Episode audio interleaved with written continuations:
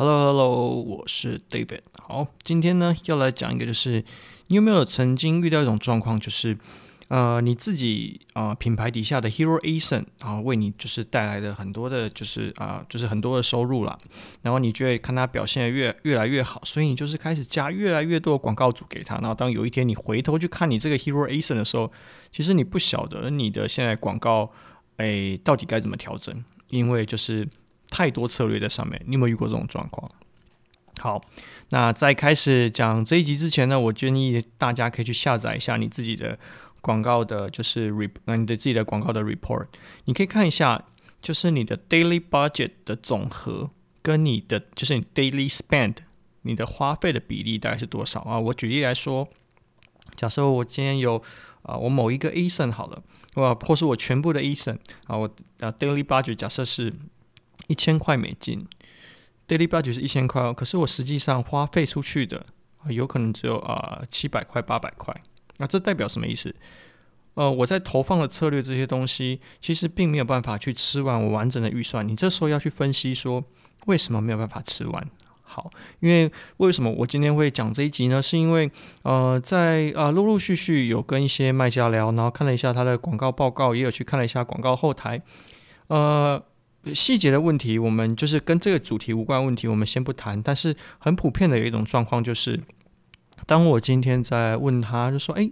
你现在这个 Ason 你的广告策略是什么的时候？”哦，他我相信每一个其实因为呃每一个卖家都可以很清楚说：“哦，我现在这个广告可能是刚 launch。”所以我需要啊、做关键字流量，所以我现在还在投资的阶段，所以我的目标可能是冲关键字排名。OK，fine，、讲的我觉得嗯这个很很清楚。然后再来是说啊，这个产品就是基本上产品生命周期已经快要结束了，那我们有开发新的产品出来要取代这个产品。OK，那这个产品要变成什么？他说哦，其实就是我要把 echo 持续极小化，然后希望提高更多的自然单，然后慢慢慢慢可能这个产品假设真的卖不动，我们就会把它。就会把它淘汰掉。好，那这个他也讲得很清楚。好，那我们再回过头来去看那看他的广告策略的时候，像是我们会有有几个比较大，不是不是大问题啊，会遇到问题，就是说，诶，那你这个 campaign 设置设设置的内容是什么？他说啊，这个 campaign 我忘记了。那我就说，你看啊，你在这个 campaign 里面，其实你的转单的字都是都是啊，假设 A B C D E，你都是靠 A 这个字在做转单。所以说，你这个广告学习曲线久了之后，哎，你这个广告都只有 for 呃 A 这个字，哎，那你有没有去做调整，去做策略调整？他说，哎，没有。好，那在另外一种状况是，他可能说啊，我们现在听了一个新的策略，讲好，好像有人说我想要提升关键字排名，在呃 campaign，就是产品一开始 launch 的时候，我可以使用一个九百 percent 的 campaign。是大家最最常听过的 Top of Search，那我就是可能我在一开始的关键字的部分，我会使用 Top of Search 强制它去曝光，然后提高我跟这个关键字的连接性。好，那可是它的 Top of Search 会设在哪里？哦，它可能一开始就设在诶，它原本的原本其他的 campaign 里面。我说，哇，那你这样子，你你怎么知道你的？假设如果亚马逊它会去分配它的预算的话？你原本的这个策略是希望去做关键字排名，所以你给了他五个大字。那现在又加了一个 top of search，这是两个策略重叠的一个 campaign，放在一起是可以。可是你要知道一件事情，诶，你今天放了 top of search，它在做出价 bidding 阶段的时候，它会抢到你原本关其他关键字的位置。好，那这样子你的策略是会 overlap 的。好，那这个我觉得还算 OK。那可是还会有一个问题是，呃，它可能整个广告。词组啊，不是广告词组，就是广告组打开，充满了各个阶段的广告，然后可能有的开，有的关，有的开，有的关，有的开，有的关，这倒是其次，而是说现在还 active 的，你把它去 review 一下，诶，是为什么你这个呃，你就是像是说我还在投呃，就是你要做 OK，你现在是要产品在做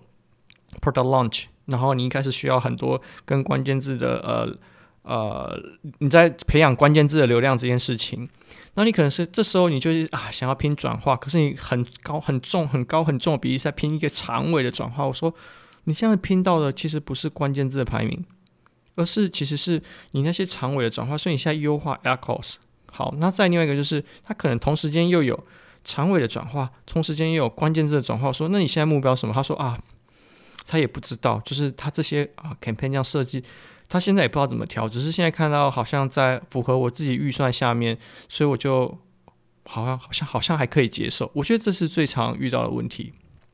好，那所以说，呃，回到我们刚刚讲的问题，你看一下你自己广告的 report 里面。你的 daily budget 跟你 spend 比例大概是怎么样？不是说一定要完全百分之百，完全百分之百不可能，因为其实你会有一些 campaign 是不太可能会去曝光。比方说，像我自己这边也会有，像是我要拼啊、超长尾或长尾或超长尾的那种转单字的时候，有没有可能就算我一天啊、daily budget 给他是啊十块好，他可能真花不到，他可能花个啊三块四块就很了不起了。OK，所以说的确是有可能的。可是如果当你今天呢，你 daily budget 的比例跟 spend 的比例是落差非常的大的时候，表示你在做任何关键字投放的策略的时候都是有问题的。所以你，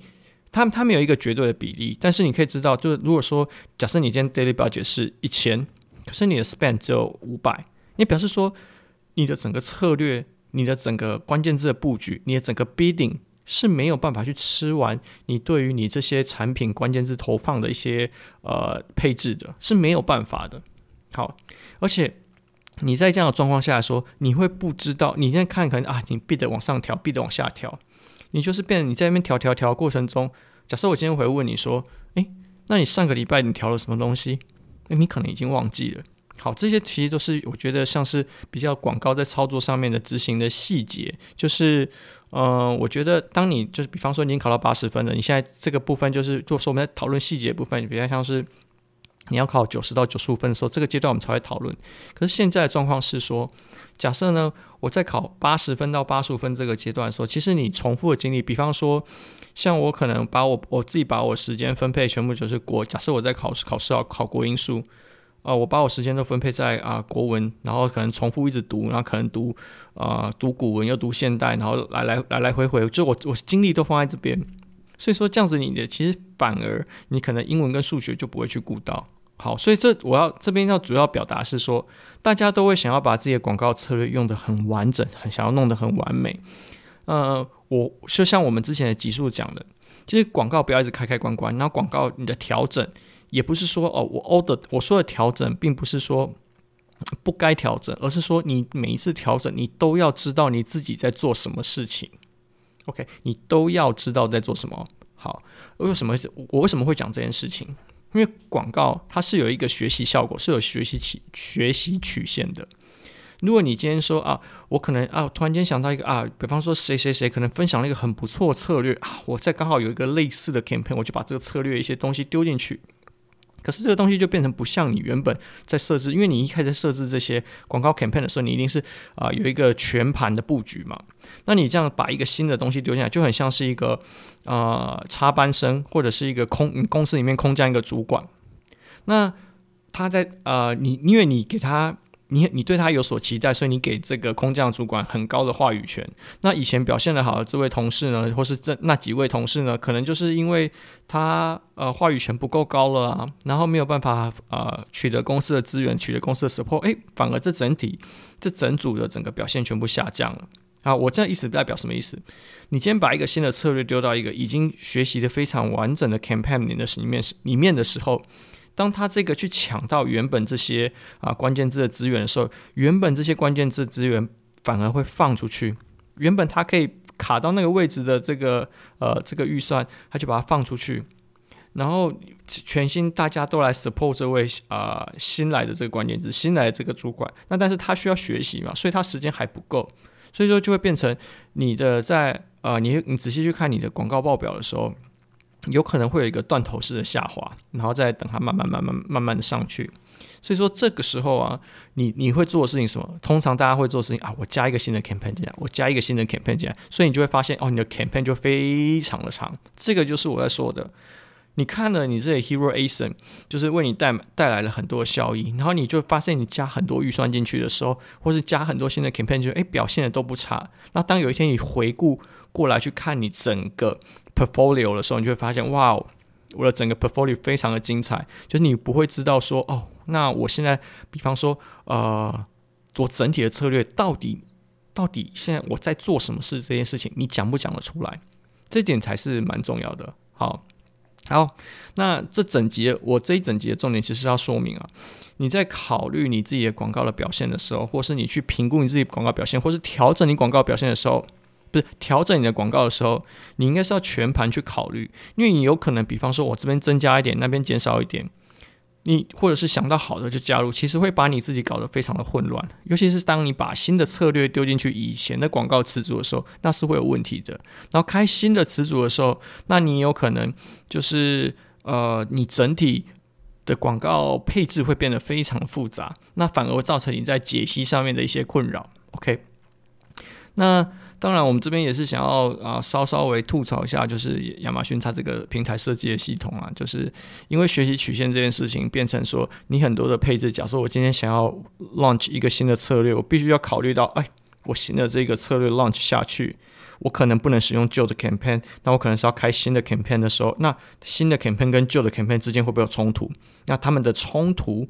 呃，会对我带来多大的影响啊？比方说，哎，如果我是一加一大于二，或是呃，不要不要表现得太差，那怎么样？你要去考虑这些问题的时候，其实我觉得会造成卖家蛮大的困扰。这说实说实在而言，这边其实是真正考验你对 PPC 整个熟悉程度的一个过程啦。因为像我自己也经历过这样子的过程，就是我可能呃手边有很多的策略，我觉得我好像又学习到这些东西，可是我回去审视自己的整个广告的配置的时候，发现。